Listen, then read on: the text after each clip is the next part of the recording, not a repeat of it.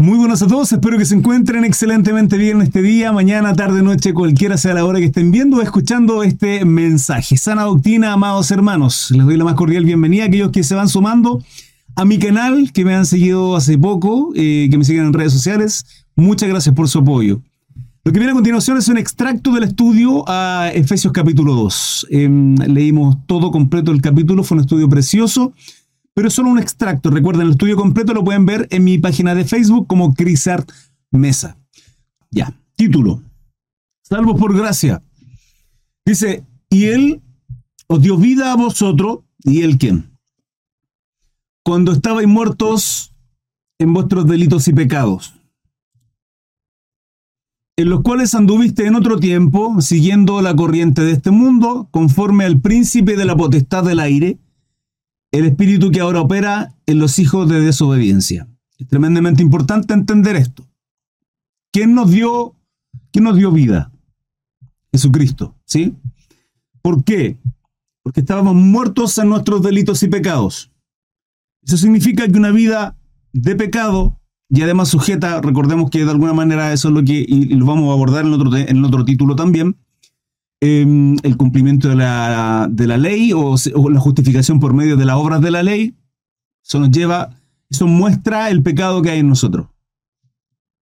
No más que otra cosa. Eh, eso es lo que muestra la ley, muestra la maldad que hay en nuestros corazones y que tratando de cumplirla no lo vamos a lograr, no vamos a ser justos delante de Dios intentando cumplir las obras de la ley. Es uno de los problemas que em, viene causando estrago en muchas iglesias, intentando judaizarse, intentando eh, pagar penitencia económica, en diferentes religiones incluso. Em, pero la palabra establece que somos, estamos muertos en nuestros delitos y pecados. Pero dice, Él nos dio vida a vosotros, a nosotros, en los cuales anduviste en otro tiempo. ¿Anduvimos en otro tiempo qué? En delitos y pecados. ¿Sí? Eso significa conforme a qué? Conforme a la carne viviendo en los deleites, los placeres y las obras de la carne, que ya lo hemos leído, ya lo estudiamos en Gálatas. Para aquellos que vienen recién sumándose, pueden verlo también en los estudios anteriores que están absolutamente todos en Facebook y el resumen en mi canal de YouTube. Crisart Mesa en todas las redes sociales. Vania, bienvenida. Chileno, correcto. Santiago de Chile, en los cuales anduvisteis en otro tiempo siguiendo la corriente de este mundo. Se dan cuenta que la palabra constantemente nos destaca que nuestra participación en este mundo tiene que ver en consecuencia de lo que la palabra establece. Somos la luz de este mundo, somos la sal de esta tierra. La luz lo que hace es, disipar, ¿sí? disipar las tinieblas. Si entro en una habitación completamente oscura y la palabra dice que yo soy luz, tengo que brillar. Ahora, esa luz es, em, es en términos espirituales, en la área celeste, que nosotros no somos capaces de verla. Porque en esa misma área están huestes demoníacas, lo vamos a leer más adelante en Efesios, em, porque nuestra lucha no es contra sangre ni carne, sino contra huestes demoníacas, todos los espíritus inmundos que andan ahí, todo eso, ¿sí? Lo vamos a abordar más adelante, quiero, no quiero profundizar ahí. Eh, sin embargo, dice que somos la luz de este mundo. Y además la sal de esta tierra. La sal en la antigüedad se utilizaba para eh, no solo sazonar, actualmente hoy se sigue ocupando, sino también para hacer que las cosas no se pudrieran. Carne, etc. Como por ejemplo el tratamiento que se le hace al jamón serrano. Delicioso jamón serrano. Bendiciones. Bienvenida a la, la familia Bella o Castillo y la hermana Yana. Gusto de verle en el chat. Gracias por su participación. Entonces dice, en los cuales anduviste en otro tiempo. ¿En otro tiempo qué? En otro tiempo anduvimos pecando y bajo qué? Bajo la corriente de este mundo. Por lo tanto, si Pablo estableciendo, está estableciendo de que eso era en otro punto, hoy día ¿cómo somos? Hoy día no andamos bajo la corriente de este mundo. ¿Qué significa eso? Significa que no podemos vivir como el mundo vive. ¿Quiénes son el mundo? El mundo son todas aquellas personas que no son cristianas. Nosotros como cristianos tenemos que vivir como la palabra de Dios lo dice, no como yo creo, no como a mí me conviene. Esto sí, esto, eso, eso, eso sí. No podemos estar como los niños cuando se sientan a la mesa y les dice la mamá, mamá, le sirve el plato con mucho amor, cariño, sopita, verdurita, todo rico, ¿sí? Delicioso, todo lo que necesita su cuerpo, Pero el niño dice, no, es que esto no lo quiero, es que esto no lo quiero. No, usted se sienta a la mesa y se come el plato y obedece. Eso es gratitud. La mamá se esforzó en hacer ese plato de comida, ¿sí? Como niños. Pero hay, hay, hay cristianos que no sé si a fin de cuentas son o no cristianos. Digo no porque lo diga yo, sino por su fruto. Que descartan algunas cosas de la Biblia. Ejemplo. Hace un tiempo atrás, em, un católico dijo que compartió esto. Se lo dijo a mi esposa, no me lo dijo a mí directamente. Dijo que los cristianos, nosotros los evangélicos, protestantes, bautistas, da lo mismo. ¿Sí? Iglesia protestante, todos nosotros cristianos, no católicos, nos llevamos mucho por Pablo. Y además fue una, una conversación que tuve hace poco también con ustedes, que me dijo por qué, me lo preguntó, por qué nosotros nos guiamos mucho por, por Pablo. Principalmente es porque Mucha de la doctrina de Pablo tiene que ver con al pueblo gentil, vale decir, aquellos que no somos judíos, y además porque él disipula mucho a la iglesia y cómo debe llevarse una congregación. Muchos de los aspectos que Pablo, además que prácticamente un tercio del Nuevo Testamento lo escribió Pablo, junto con otros, Lucas, ¿sí? Pedro, Juan, etc. Entonces, eh, ese es el motivo por el cual se lee mucho a Pablo, se estudia mucho su doctrina, que es palabra de Dios. Pero no podemos ahí, por eso, sacar algunas cosas que no me sirven, esto no me conviene, esto no me gusta, porque, porque estamos acomodando las cosas, hermano. Y como cristianos no podemos hacerlo. Como cristianos nosotros le entregamos nuestra voluntad a Dios y, llamamos a Jesucristo como nuestro Señor. Al llamarlo nuestro Señor no hacemos como lo queremos nosotros, sino vivimos bajo su precepto, bajo su voluntad. Y ahí lo difícil, porque el camino es angosto. Y además la puerta es angosta. O sea, yo puedo transitar todo el camino. ¿Hasta cuándo? Hasta cuando sea el tiempo de cruzar esa puerta. Y no queda otra, si no podemos andar acomodando la palabra. Entonces, las cuales anduviste en otro tiempo. ¿Qué anduve en otro tiempo? Delitos y pecados. Pablo no está hablando a nosotros como cristianos, le está hablando a Éfeso. ¿Sí? A todos los cristianos en Éfeso. A los efesios. Les dice, ustedes anduvieron en otro tiempo. Y estaban muertos, pero les dio vida. Jesucristo. Ya no siguen la corriente del mundo, ¿sí? En los cuales anduviste en otro tiempo, siguiendo la corriente de este mundo conforme al príncipe de la potestad del aire, el espíritu que ahora opera en los hijos de desobediencia. Conforme al príncipe de la potestad del aire. Ese es Satanás, Jehová lo reprenda. Hermanos, o servimos a Dios o servimos a Satanás. No hay más. O estamos en favor o estamos en contra. Y no hay más. No hay más. No hay, acá no hay términos medios. O construimos o destruimos. O bendecimos o maldecimos. No hay más. Pero eso significa que no ser tibios. Y hoy día estamos viviendo uno de los últimos tiempos de la iglesia. El tiempo de la Odisea, en Apocalipsis que además son cartas que fueron escritas por Juan en la isla de Patmos en una revelación que envía a siete iglesias, pero que además son los periodos que hoy día la, iglesia está viviendo o ha vivido.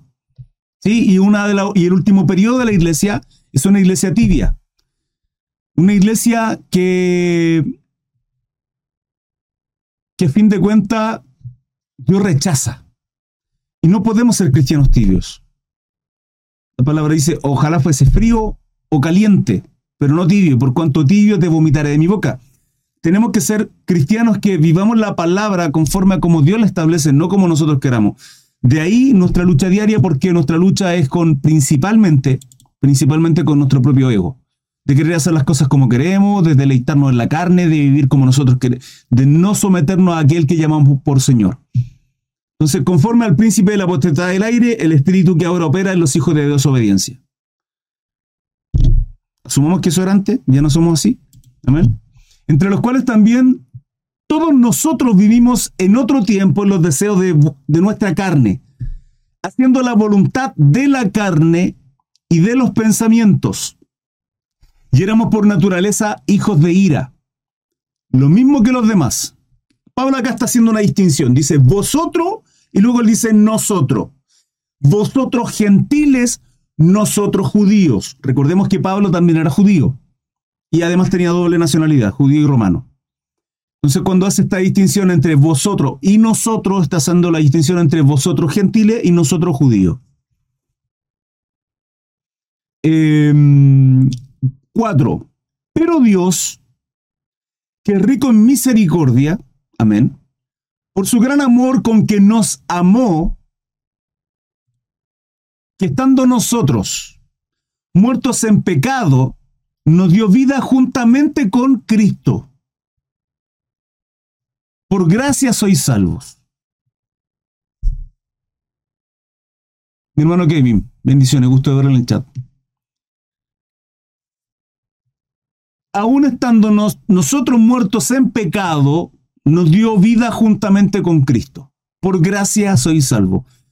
Amados, no hay nada que nosotros podamos hacer. ¿Ya? Y aquellos que me ven en TikTok y las diferentes plataformas, ni tu filosofía, ni tu conciencia.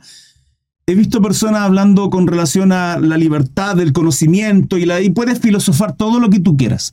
Puedes ser una persona súper abierta de mente. Puedes irte en la metafísica, puedes hacer yoga, puede, y puedes ser una persona e incluso que respecto a tus obras y a cómo tú hablas y a cómo tú tratas al resto, una persona maravillosa, digna de imitar hasta cierto punto.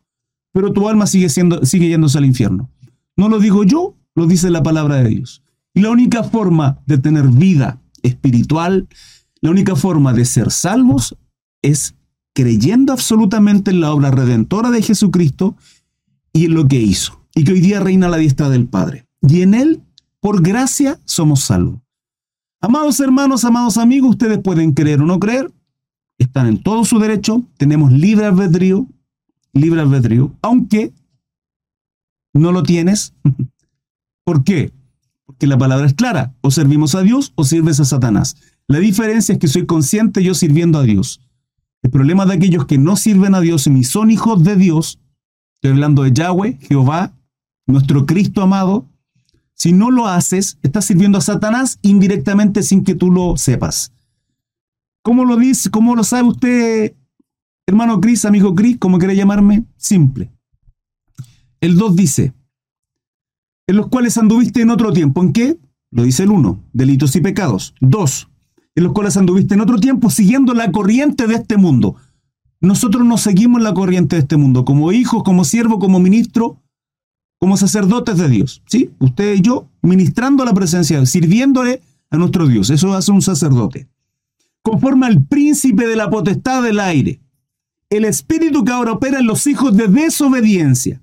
Vuelvo al 5. Entonces, ¿por qué yo digo, Efesios 2.5 dice que somos salvos, por gracia? En, en Cristo no hay nada que tengamos que hacer más que reconocerlo y vivir bajo su dirección, entregarle nuestra voluntad a Él y vivir agradecidos que por mucho que querramos salvarnos o ser justos delante de Dios, no vamos a poder hacerlo simplemente creyendo, confiando y entregándole nuestro tiempo, nuestra vida, nuestra economía, nuestros sueños, nuestros proyectos, nuestro, todo a Cristo, porque ya no vivo yo, Cristo vive en mí, soy salvo por gracia. ¿Sí?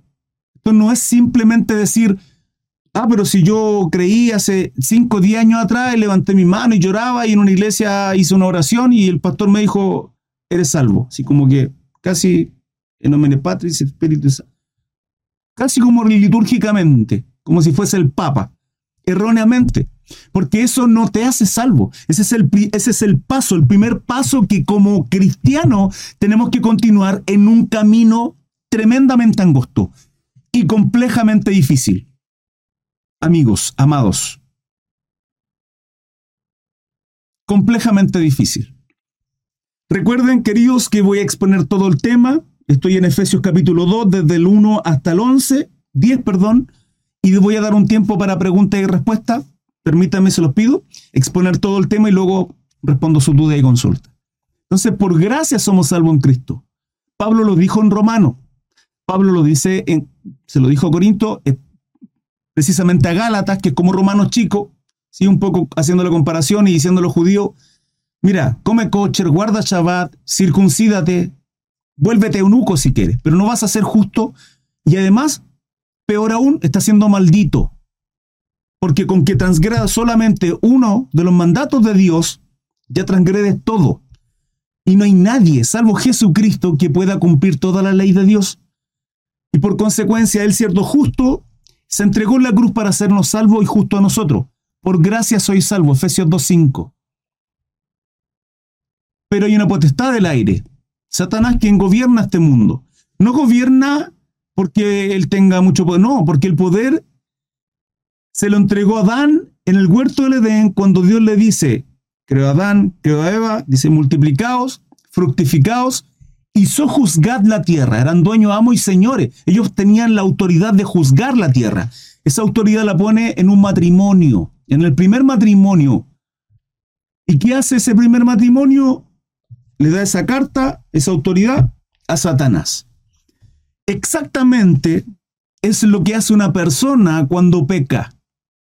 Cuando peca y continúa perseverando en ese pecado, tú le das cada vez más libertad a aquel acusador que te apunta, que te apunta con el dedo. Entonces llega un momento en que la misericordia de Dios tiene un límite. Porque Dios te da vuelta a la espalda. Y hay que saberlo, hermanos. Hay que saber que no podemos perseverar en el pecado. Porque la palabra también establece que Él, nos deja a, nuestra, a, la lascivia, a los desórdenes de nuestra propia concupiscencia, desórdenes de pensamientos. Es por eso que un cristiano no puede perseverar en el pecado. Tenemos que mantenernos en santificación.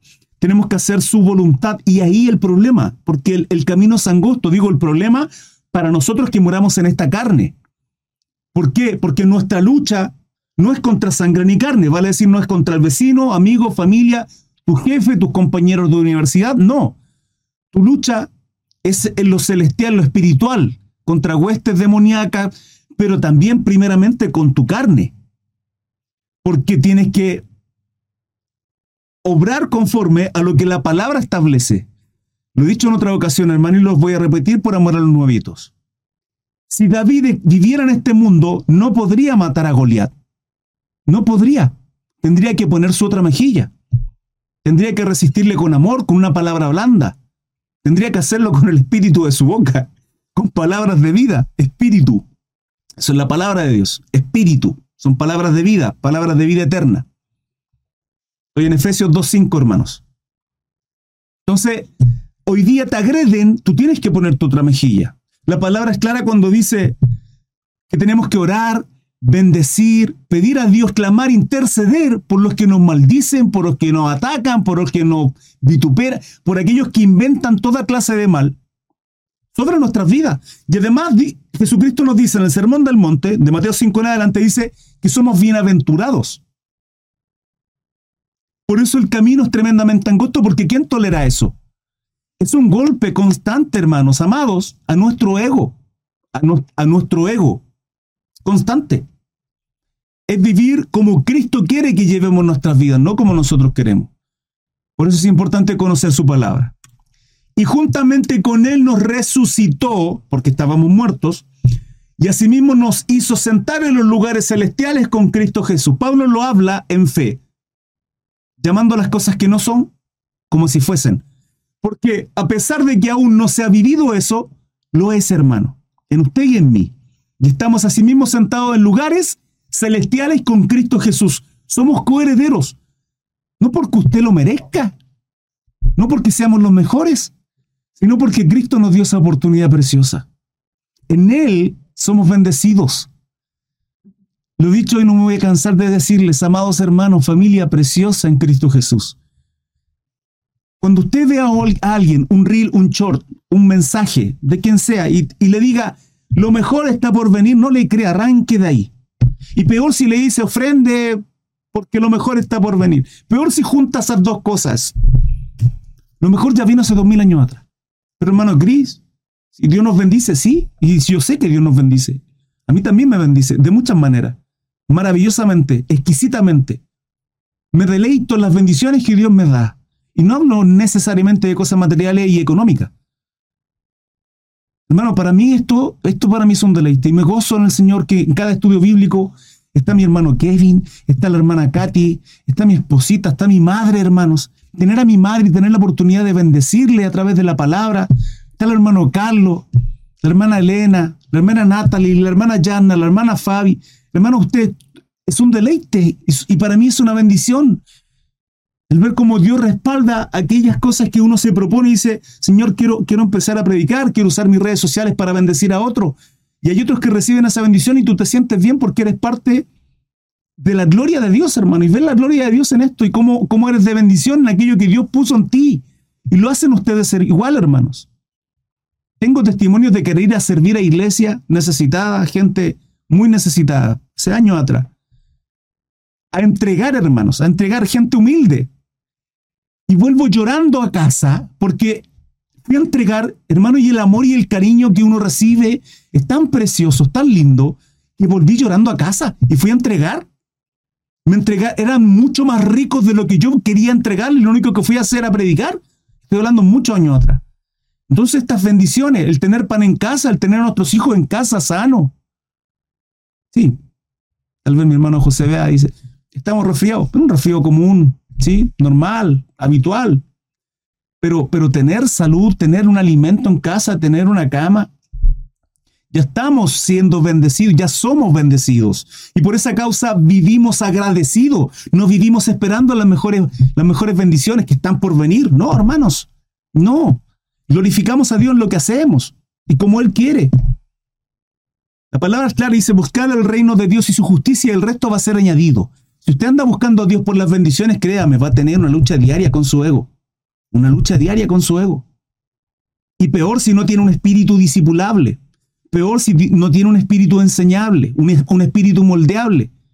Peor si tiene problemas con el ego. Si tenemos problemas con el ego y un mal carácter en no querer ser discipulado, la palabra es clara y dice que seremos transformados por medio de la renovación de nuestro entendimiento.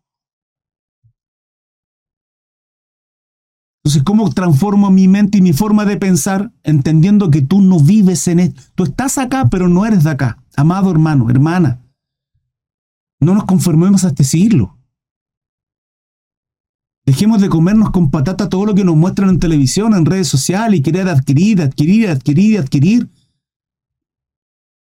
La vida del cristiano, el reino de Dios es más que comida y bebida.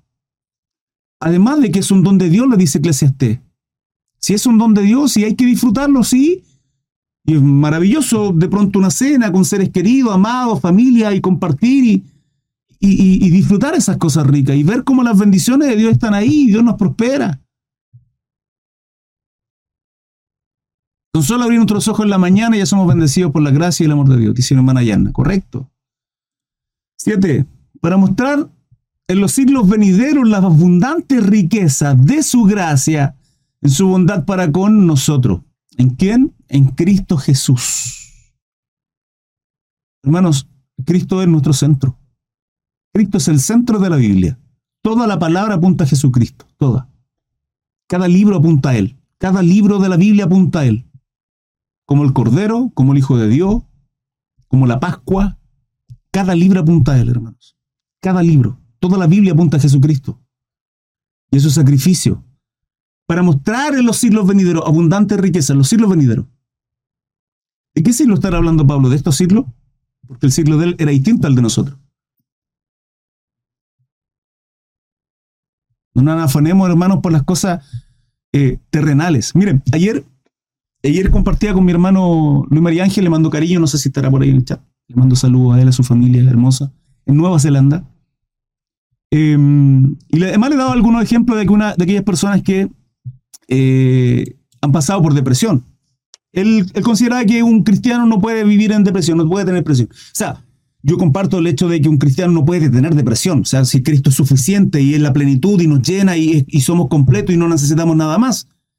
Pero si, si un cristiano está viviendo, que considero que puede ser, un cristiano puede vivir periodos, situaciones que de pronto, sí, no siempre tenemos esa fe de un león, hermano, una melena frondosa y sentimos que, que estamos ungidos y que Dios está con nosotros y que todo lo que pisamos, Dios está ahí, nos bendice y, se nos abren las puertas.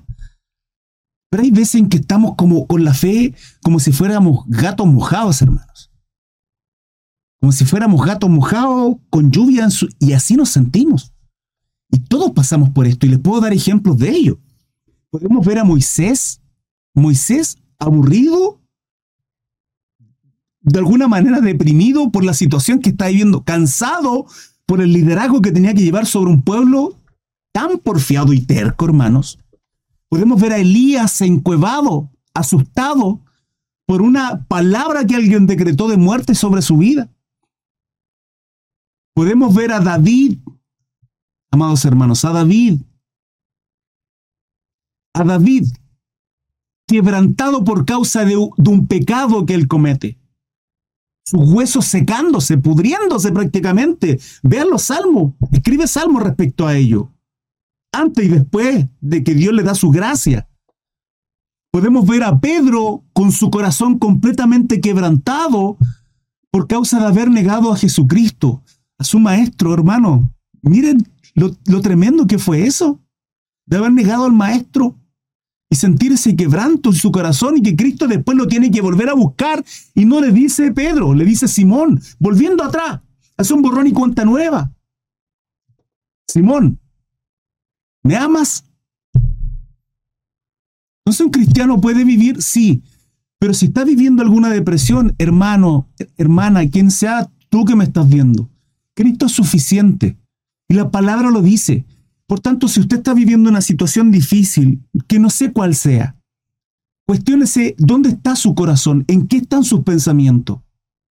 ¿En qué están sus pensamientos? Probablemente no estén en Cristo Jesús, porque en Cristo está la plenitud de gozo. Él es, el, gozo de nuestra salvación, amados hermanos. ¿Qué nos está afanando, que nos está quitando la paz? ¿Qué?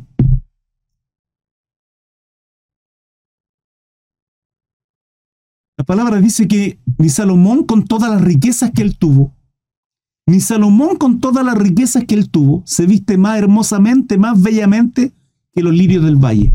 Entonces, ¿en qué estamos poniendo nuestra mirada? ¿En qué está poniendo nuestro corazón? ¿En qué estamos poniendo nuestro corazón? Si no debe ser en Cristo Jesús, para mostrar en los siglos venideros las abundantes riquezas de su gracia en su bondad para con nosotros en Cristo Jesús. 2.8 porque por gracia sois salvos por medio de la fe, por gracia. Por gracia. O sea, no hacemos nada así porque por medio de nuestra fe. ¿Nuestra fe a qué? A creer lo que Jesucristo hizo en la cruz. De entender que el único perfecto que pudo, el único que pudo y va a poder cumplir las obras, el mandato, la ley de Dios para ser llamado justo, era Él, nadie más. Por consecuencia, toda la palabra nos apunta al único medio de salvación que es Cristo Jesús. Buenas noches, mi hermana Nelva, mi hermana Glenny. Gusto de verles. El gozo del Señor es mi fortaleza, dice mi hermano Kevin, correctamente. Porque por gracia sois salvos por medio de la fe. Pero escuchen esto. Pero de esto no tenemos de qué jactarnos. Y esto no de vosotros, pues es don de Dios. No por obras, para que nadie se gloríe. No es por obras, amigo, amiga, usted de donde sea, de la religión que sea, venda todo lo que tiene, déselo a los pobres, flagélese, golpéese en el pecho. Es más, llore todo lo que quiera. Eso no, no va a quebrantar el corazón de Dios. Usted tiene que arrepentirse de dejar de vivir la vida de desobediencia y vivir bajo los preceptos que Dios establece. ¿Para ser salvo? No. No es para ser salvo. Porque no es por obras. Entonces, ¿por qué lo hago? Porque de esa manera usted está mostrando que Cristo transformó su vida y hay un quebrantamiento, no un remordimiento. Al entender lo que Cristo hizo en la cruz, al entender, hermano, cuando usted, cuando logramos entender lo que Cristo hizo en la, cruz, nuestra vida es transformada. Somos completamente quebrantados porque se, nos, se nos confronta y entendemos por la causa de nuestro pecado, de nuestra desobediencia contra Dios, su ley, de querer vivir la vida como nosotros quisimos, toda la vida, y aún así Él muestra su amor maravilloso y justo, piadoso, su misericordia en esa cruz, ¿qué nos queda por hacer? Sino volver al origen y, y, vivir por el cual, por el motivo por el cual Dios nos creó. Hermanos, somos adoradores. Dios todo lo que creó es para adorarle. Esto es por Él, para Él. Todo es por Él y para Él. Toda la, toda la creación alaba a Jehová. Aleluya. Todo alaba ya. Todo alaba a Jehová. Todo, hermanos. Por lo tanto, si has vivido una, hemos vivido una vida que no adora a Dios, que no glorifica a Dios, no como yo quiero, no como yo creo, sino bajo los preceptos que Dios establece. Por eso la importancia de saber y conocer a nuestro Dios, cómo conocer la palabra, para ver cómo Él desea que la adoremos. Porque podemos estar haciendo las cosas mal. Les doy un ejemplo de ello. Corinto, una iglesia inmadura, neófita, nueva en la fe, cenaba la, la santa cena del Señor indignamente. Pablo tiene que corregir esa situación. ¿Y qué ocurría en esos cristianos? Debilidades, enfermedades, muerte, dice incluso. ¿Por qué? Por ignorancia. Por tanto, no podemos ser ignorantes, hermanos. Debemos conocer a nuestro Dios. Mi responsabilidad es llevarles a esto, a conocer a Dios, a saber cuáles son los parámetros que Dios establece para sus hijos y vivir vidas agradecidas, porque lo que Cristo hizo en la cruz, hermano, no vamos a poder pagarlo, ni con eternidades que, que, que vengan por delante para pagar esa deuda. Por lo tanto, no nos queda más que vivir agradecidos. Y esa obediencia tiene que ver con la glorificación a Dios, con la adoración a Dios mediante qué? Mediante mi obediencia a, los preceptos, mandatos, directrices que Dios establece. Mi hermano Cris, eh, yo pasé por eso, confirmo lo que dice la desobediencia y mi porfía me hizo pasar por ello. Eh, solo el arrepentimiento y doblar mi rodilla me devolvió el gozo de la salvación. Hermano José, aseguro que estamos todos en la misma. Todos. Hermana Cecilia Campos, bendiciones, gusto verle. Padre por su desobediencia destruyó su familia. Mi hermana Katy, ¿sabe cuánto, cuántos padres ¿Cuántos padres correctamente apegados a la palabra, como dice la palabra de Dios, existen? Satanás ha encargado de destruir la cabeza de las familias. La cabeza. ¿Quién es la, cabeza del hogar? El esposo. Hoy día, escúchenme, no, creo que solo en Chile. No, solo, no creo que solo en Chile. Pero voy a hablar de mi Chile. Chile es un país tristemente donde hay mejores padrastros que padres. Y eso es triste. Varones que realmente tomen con orgullo, con honor, con responsabilidad lo que, lo que nos compete a nosotros como padres, jefes de hogar en Cristo Jesús y hacer las cosas correctamente. Como padres muchas veces cometemos errores y hay muchos padres que lamentablemente, por eso la madurez no pasa por un tema de edad, y además que es una de las grandes diferencias entre el hombre y la mujer. Ustedes por lo general, las mujeres hermanas son mucho más maduras que los hombres, maduran mucho más rápido. Y además tienen un periodo, no en todos los casos, pero por lo general, no en todos los casos, pero por lo general tienen un periodo de nueve años, perdón, nueve meses, nueve meses en que crece maravillosa, milagrosa y sobrenaturalmente una criatura en su vientre.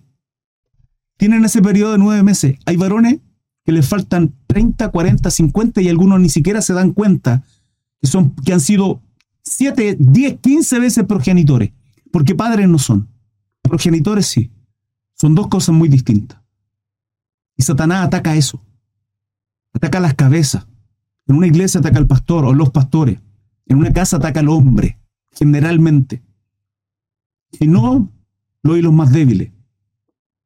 No es por obra, hermanos, es en Cristo Jesús nuestras vidas, porque somos hechura suya. Hagamos al hombre nuestra imagen conforme a nuestra semejanza. Hagamos. Elohim.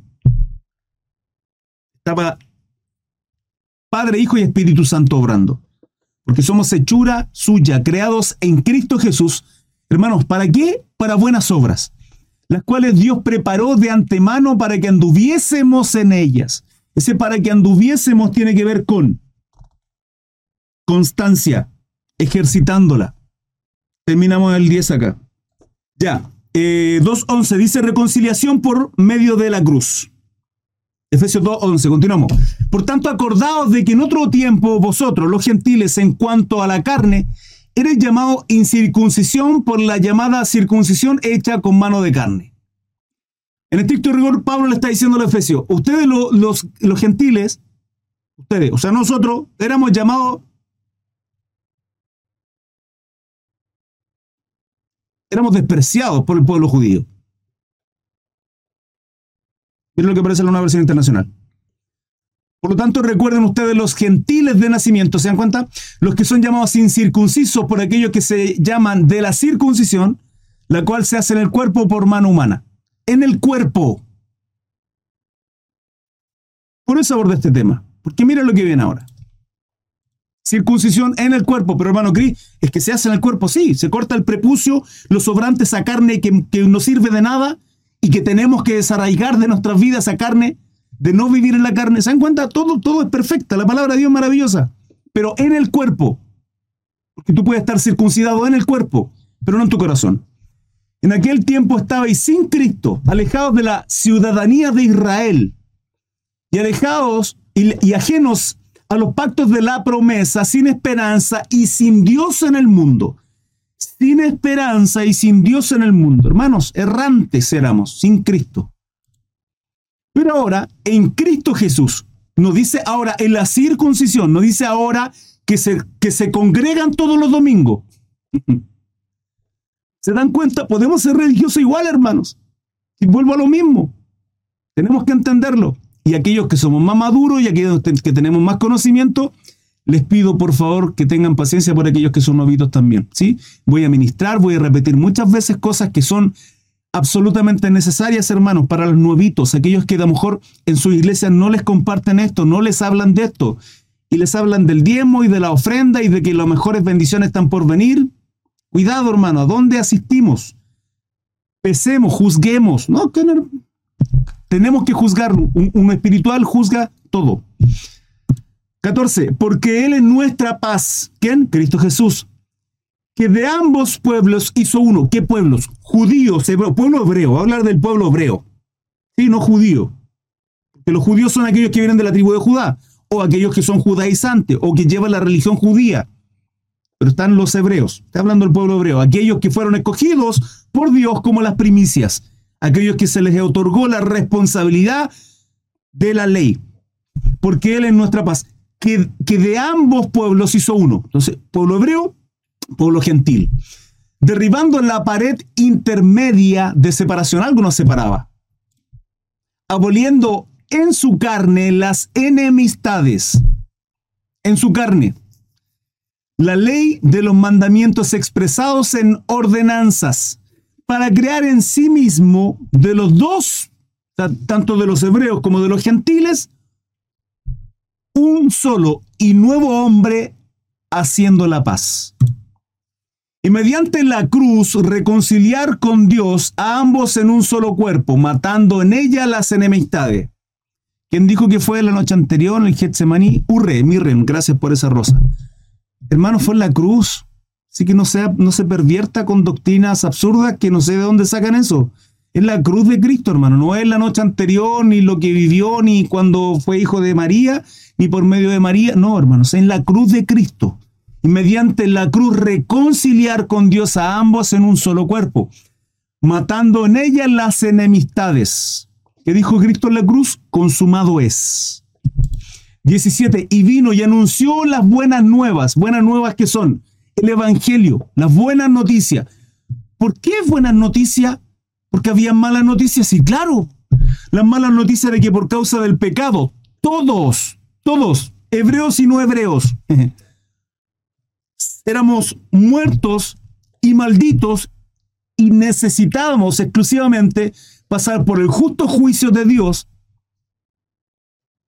e ir a perdición. Entonces las buenas nuevas es que no hay nada que tú tengas que hacer. Cristo ya lo hizo. Y si tú crees y te arrepientes, no solo creer, es arrepentirme de toda la vida que viví y obedecer a los preceptos, volver al origen, volver a ser el instrumento que Dios me diseñó para adorarle.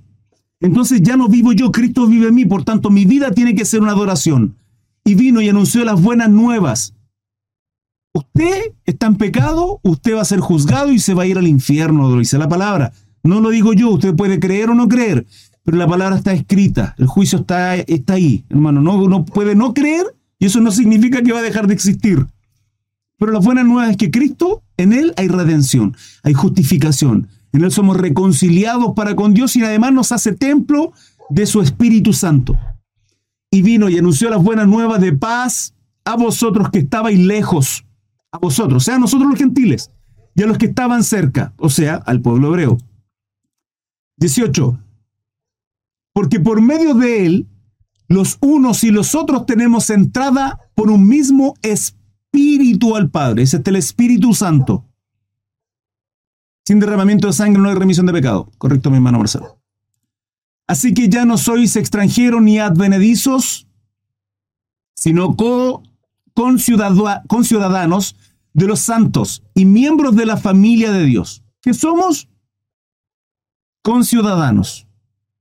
¿De qué? De los santos. Es así como Dios nos ve.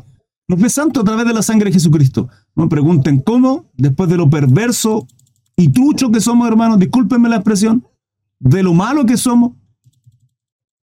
Ay, hermano, yo no soy malo. Sí, basta que toque la fibra más sensible de su vida, cual sea, y va a salir lo animal que somos y lo perverso que somos. Eso es lo que somos. Si no vivimos a diario en esas condiciones es porque el Espíritu Santo nos guía. Porque lo que ven delante de nosotros, lo único bueno que hay en nosotros es Dios y su Espíritu Santo edificado sobre el fundamento de los apóstoles y profetas, siendo la principal piedra del ángulo Jesucristo mismo. Edificaos. ¿Qué significa esto? Significa que está viendo, está hablando en, términos de construcción. ¿sí? Para que un edificio, para que lo que sea que yo construya hacia arriba, supongamos un edificio con buenos materiales, sólidos, buenos, ¿sí? Ladrillo, hormigón, lo que sea. Toda esta edificación se mantenga firme, ¿qué tiene que haber abajo? Buenos fundamentos, buenos cimientos. Para quienes no entiendan terminología de construcción, tiene que ver con hacer una buena base bien establecida en, la tierra, en el suelo, cosa que lo que construyo para arriba no se quiebre, el, suelo no, no caiga, no se doble. ¿Cuáles son nuestros fundamentos? ¿Cuáles son nuestros cimientos? ¿Es Cristo Jesús siendo la principal piedra del ángulo, Jesucristo mismo? ¿Es Jesucristo o es qué? Ahora, ¿cómo saber si es Cristo o no? Porque cuando, y ese es el punto, vuelvo al origen, hermano, está todo ligado.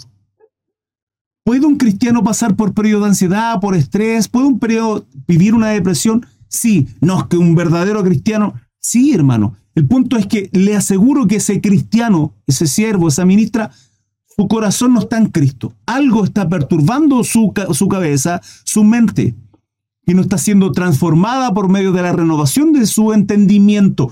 Algo está quitando la paz del gozo de su salvación, que es Cristo Jesús. Si nosotros entendemos que todas las cosas nos ayudan a bien, que hay una voluntad y un propósito de Dios en cada una de las cosas que hacemos. Entendemos que lo que vivimos, nada, hermanos, nada es malo en nuestra vida, nada. Nada es malo. ¿Cómo nada es malo? Pero si pasó una desgracia, una tragedia, esto, nada. Es que no es que lo diga yo, filosofemos lo que dice la palabra. Para los que aman a Dios, todas las cosas les ayudan bien, todas. Ahí nos dice todas las que les bendicen, todas las que les generan alegría, todas las que a ellos les gustan. No, dice todas. Ese todas, el común denominador, en español, en inglés, en hebreo, en griego, lo que usted quiera, todas.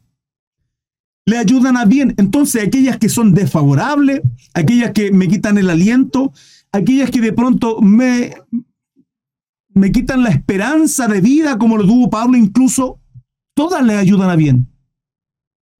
Entonces, ¿qué nos queda? Saber que si Dios es omnisciente, si Dios es omnipresente, si Dios es todopoderoso,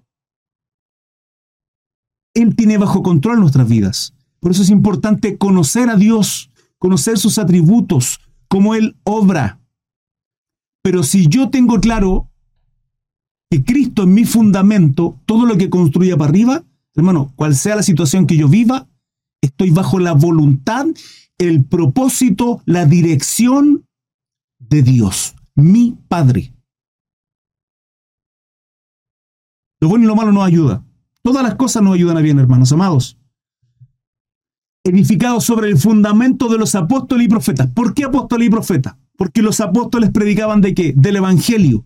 En Cristo Jesús, las buenas noticias, las buenas nuevas de Cristo Jesús. Y los profetas, porque todo el Antiguo Testamento, hermanos, todo el Antiguo Testamento, todos los profetas profetizaron y apuntaron a Jesucristo. Todo el Antiguo Testamento. Completo. 21. A quien todo el edificio, bien coordinado, va creciendo para ser un templo santo en el Señor. ¿Ven? En quien vosotros también sois juntamente edificado para morada de Dios en el Espíritu. Que somos templo de Dios. Templo del Espíritu Santo. Lo que antes Dios habitaba y aparecía al sumo sacerdote una vez al año para expiar los pecados, hermanos, en Cristo Jesús somos redimidos, no limpiados. Vestiduras blancas, santo por la sangre de Cristo delante de Dios. Y además somos templo del Espíritu Santo. Pensemos lo siguiente, si en el Antiguo Testamento establece la palabra que el sumo sacerdote no tenía que tener pecado, tenía que estar limpio de todo pecado para estar en el lugar santísimo, ¿sí? En esta iglesia, por llamarlo de alguna manera para aquellos que no lo entiendan, donde solamente el sumo sacerdote podía ingresar, que además con una cuerda hacia afuera, porque si moría, ¿cómo lo sacaban? ¿Quién lo sacaba? Si el sumo sacerdote era el que tenía que ingresar ahí santo, si expiado, lavado de pecado, y muere porque no tenía quien, si, si era él el único, ¿quién más lo va a poder sacar? Entonces lo tenían que tirar con una correa para afuera, con una cuerda.